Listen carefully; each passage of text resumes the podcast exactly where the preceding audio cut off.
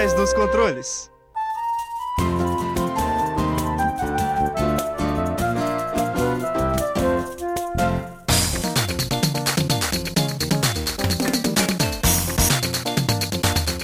Fala ouvinte, seja bem-vindo a mais um episódio do Por Trás dos Controles, programa que pluga você no mundo dos jogos. Mais um episódio vindo diretamente das nossas casas e transmitido pela nossa querida rádio UFSCar 95,3 FM. Eu sou o Thiago. Eu sou o Kono. E a gente tá aqui com a Luana também. E aí, Luana?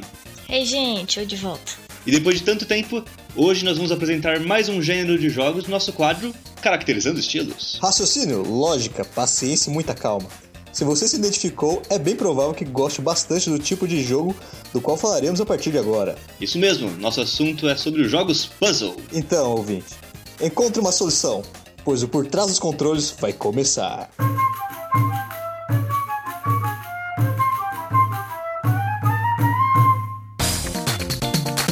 Você está ouvindo Por Trás dos Controles, programa que pluga você no mundo dos jogos. Bom, eu acho que, como todo caracterizando estilo, eu acho que alguém aí quer explicar pra gente o que, que são puzzles.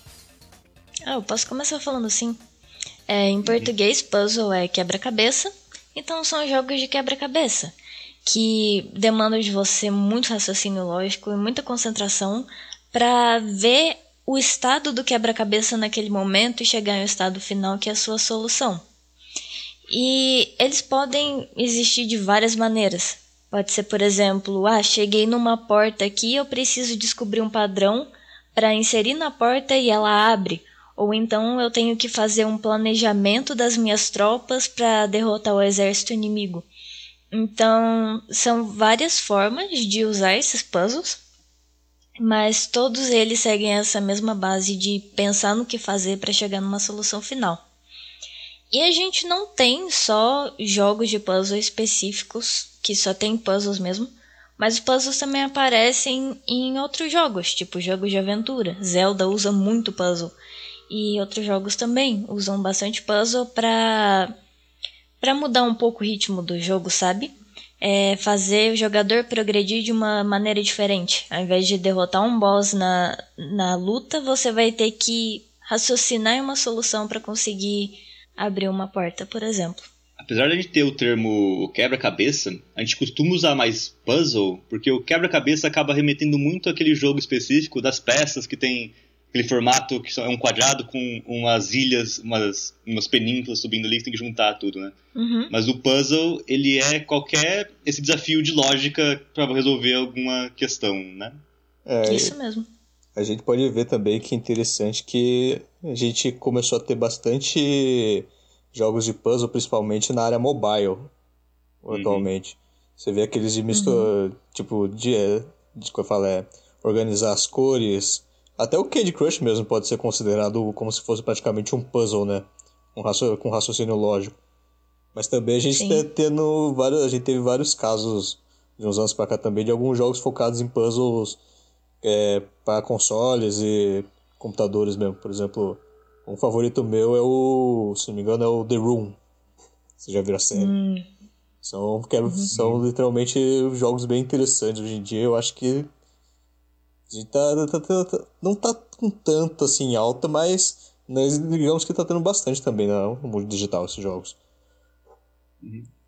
Eu diria que é um dos gêneros favoritos de desenvolvedores indie. Eu vejo muito jogo puzzle indie por aí. Sim, também é bem comum. Uhum. Falando nisso, a gente tem que lembrar dos, dos puzzles mais famosos também que a gente pode conhecer, né? Como, por exemplo, Paciência. Clássico Paciência. quem, nunca, quem nunca jogou Paciência no PCzão XP ou, ou 95, no meu caso, né?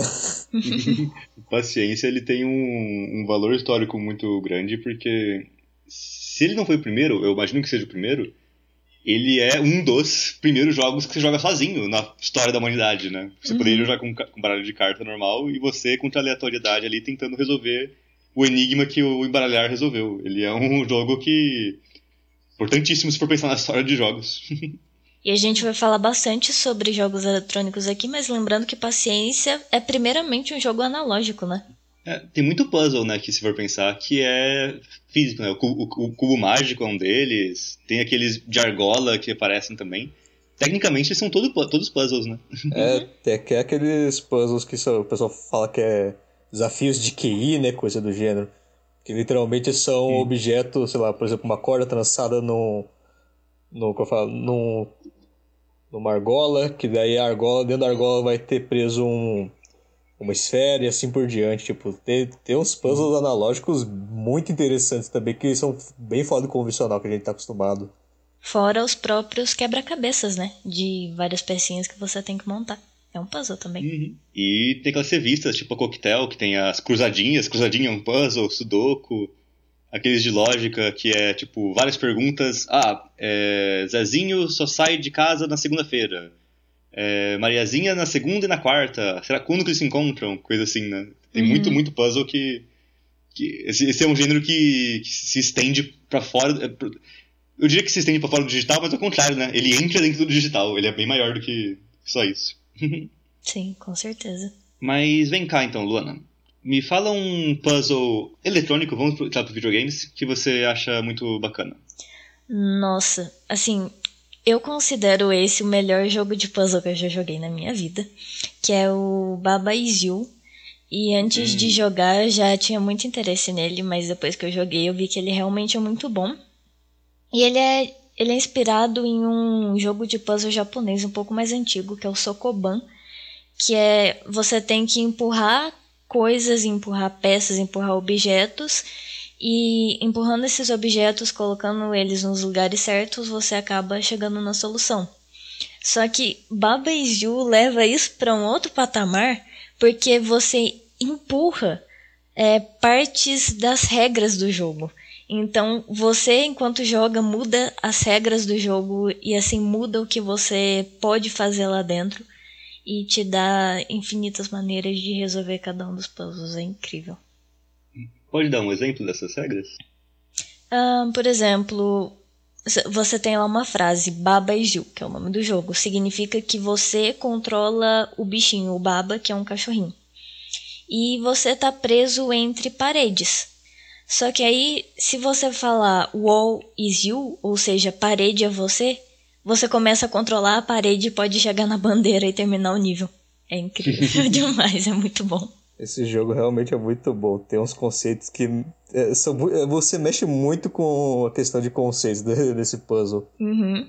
E tem uma situação engraçada também que você tá no meio das paredes, aí você fica pensando, caramba, como eu vou sair daqui?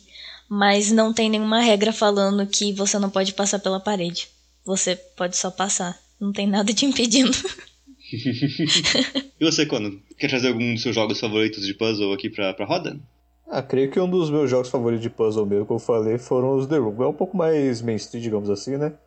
Que pra quem não conhece, The Room praticamente é um jogo que normalmente você, pelo que eu me lembro pelo menos, você está você controla praticamente você está dentro de uma sala, né? Você tem uma visão em primeira pessoa.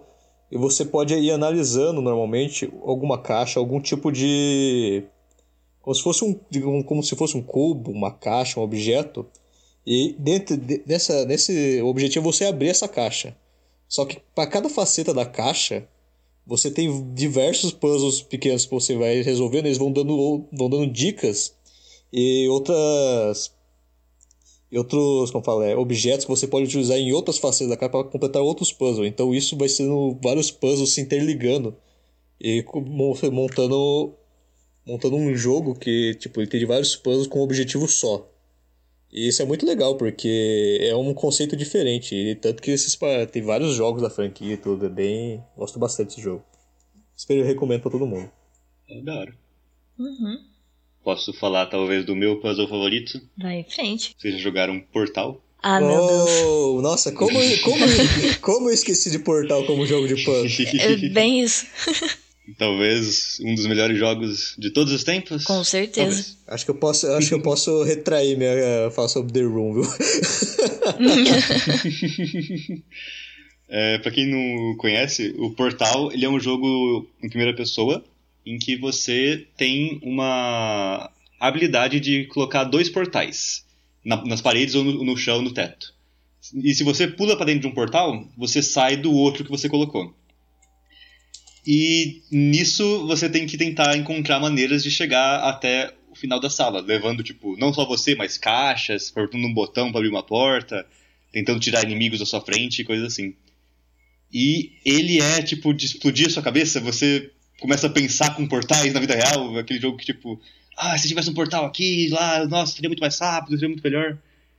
E ele é um jogo que começa a brincar com contar histórias dentro de um jogo de puzzle, né? Que a gente acaba não vendo tanto assim. E a história é bem interessante, é bem intrigante, os personagens são engraçados, ele é um. Ele é um baita jogo. Uhum. Opa, acho que, acho que dá e... pra arriscar pra dizer que deve ser o melhor jogo de puzzle da história, se pá. uhum. E é, é legal falar que o, o Thiago fez parecer muito simples com a boa explicação dele, mas quando você começa a jogar, às vezes dá muita confusão na tua cabeça que você abre um portal, você olha por ele e você vê as suas costas. é, confunde um pouco a cabeça, mas é muito, muito, muito bom. É, tirando os puzzles que é. utilizam não só os portais, mas como conceito também, por exemplo, de gravidade e parte de física também junto aos portais, que é muito interessante. Uhum. Por exemplo, um dos clássicos é o famoso você abrir um portal, é, literalmente, um portal no teto e um no chão. Você pula e começa a pegar velocidade, e quando você passa por um, você abre o portal em outro lo local e você é arremessado com velocidade para você conseguir passar um buraco, alguma coisa do gênero. Uhum. Isso é bem legal. E lembrando que Portal é o dono de uma das frases mais famosas do mundo dos jogos, que é o bolo é uma mentira. The cake is a lie. E falando em, em jogo puzzle que cria uma história, um jogo que eu joguei recentemente, mais ou menos, é The Witness, que tem um mundo gigantesco que você tem os painéis para resolver puzzles de arrastar é, do começo ao fim, tipo um labirinto, você tem que criar linhas e fazer as linhas certas para desbloquear cada painel e fazer tudo certinho. E você vai explorando essas áreas enquanto vai desvendando esses puzzles e acaba conhecendo toda uma história da ilha que você tá. Pode-se dizer que quase todo jogo hoje em dia que tem algum tipo de puzzle também tem alguma referência ao Sokoban, né? Uhum. É, o Sokoban, a, a Luna tava, começou a conversar, falando que o, como o Baba Izu é inspirado nele, né? Mas é o grande jogo de empurrar caixas, né? Sim. Eu lembro que, nossa, acho que o primeiro contato que eu tive com o Sokoban foi um. Se não me engano, foi um, foi um pequeno joguinho que vinha instalado na época no Windows, no Windows 95 ainda na época. Eu não, não lembro o nome, acho que o, jogo, o nome era Sokoban mesmo. Mas depois disso eu comecei a perceber que é um tipo é um tipo de puzzle quebra-cabeça que é muito utilizado em qualquer tipo de jogo hoje em dia. Desde antigamente na Super Nintendo, desde com Golf Troop, que eu lembro que, pra quem não lembra, é o jogo do Pateta do Super Nintendo, né? Já tinha muitos puzzles com isso. Hoje em dia a gente consegue ver puzzles desse gênero em diversos jogos. Zelda, nossa, tudo quanto é jogo tem. Pô, capaz de você ver uma coisa do gênero até, sei lá, num God of War da vida hoje em dia. Uhum. É que acho que é um, um, um sistema fácil de adaptar, né? Dá pra usar em muitos contextos. Sim. Uhum. É, o primeiro jogo que eu publiquei foi um clone de Sokoban. Que eu estava aprendendo Game Maker eu acabei fazendo um. O Garden and Puzzle, que tá no, no Itch até. E ele é bem facinho de montar também, de certa forma, né? Que você só precisa criar um sistema de grid, né? Pra você não se perder. para não perder a, a caixa, para não ficar num lugar que você não poderia entrar em um corredor, uh, um corredor apertado. E o esquema de você, tendo, tendo a colisão, empurrar uma grid para frente o, o, o, jogo. Aí é tudo level design. Uhum. O Garden Puzzle que eu tinha feito, eu era você tinha que empurrar sementes de flor perto de uma flor já florida para fazer ela florescer. Aí tinha algumas mecânicas, por exemplo, uma, uma flor com abelha, isso. Mas tinha algumas mecânicas, ah, essa flor aqui, ela sempre carrega uma abelha. Aí você meio que conseguia fazer uma linha de, de flores com abelha para tentar colocar tal. Tinha umas ideias interessantes isso aí. Não é muito bom, eu não recomendo que ninguém jogue ele. ele foi o primeiro jogo que eu, que eu fiz, né? Mas ele é. é, é saudades. Uma coisa que eu queria comentar também, como que muitos jogos também que eles dependem muito de puzzle, puzzles muito difíceis, podem acabar prejudicando um pouco a diversão para algumas pessoas que vocês acham sobre o tópico? Eu acho que ser difícil é diferente de ser frustrante. Então, acho que você tem que fazer o puzzle da maneira correta, deixar bem visível o estado atual que o jogador tá e deixar bem visível também onde ele tem que chegar e deixar uma maneira pensável, acho que essa palavra não existe, mas deixa uma maneira pensável para o jogador conseguir chegar nesse objetivo. E acho que se for um, um, jogo só puzzle mesmo especificamente, tudo bem deixar um pouco mais difícil, demandar um pouco mais de raciocínio, mas se for um puzzle no meio de um outro jogo, por exemplo, de um Zelda, acho meio complicado deixar difícil demais porque pode atrapalhar um pouco a progressão e quebrar um pouco o ritmo do jogo como um todo. Acho que principalmente quando a gente é mais novo, eu lembro de eu jogando Prince of Persia e eu fiquei umas duas, três horas tentando resolver o puzzle, não conseguia, eu queria continuar no jogo e tal. Só quando meu irmão tinha chegado da escola, uma coisa assim, que ele resolveu pra mim em 10, em 5 minutinhos e eu consegui continuar jogando, né? é, de fato, você tem que pensar o porquê que o puzzle, se você tá fazendo um jogo que não, não é de puzzle e você decidiu colocar um ali, tem que pensar quão fácil ele tem que ser ou quão difícil ele tem que ser, muito no sentido de. Por que, que ele tá ali? É só fazer uma pausa entre a ação? É uma boa. Mas se é isso, ele tem que ser fácil pra pessoa continuar resolvendo ali. Mas se for fácil demais, a pessoa vai falar, ah, por que, que eu tô fazendo isso aqui? Tem que ter realmente encontrar esse caminho, né? É, tem, uhum. que ter um, tem que ter um bom equilíbrio mesmo.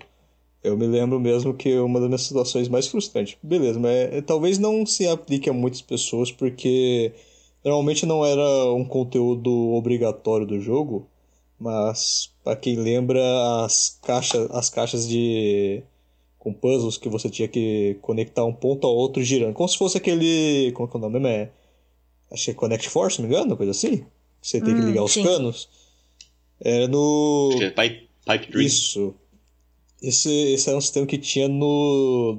Já, já tinha, tem todos, na verdade, nos jogos da série Onimusha, pra quem não sabe, do PlayStation 2. Hum. Eu lembro uhum. que no começo tinham caixas muito simples com esses minigames, mas as caixas mais pro final, que muitas vezes tinham itens importantes e que te ajudariam bastante na jornada.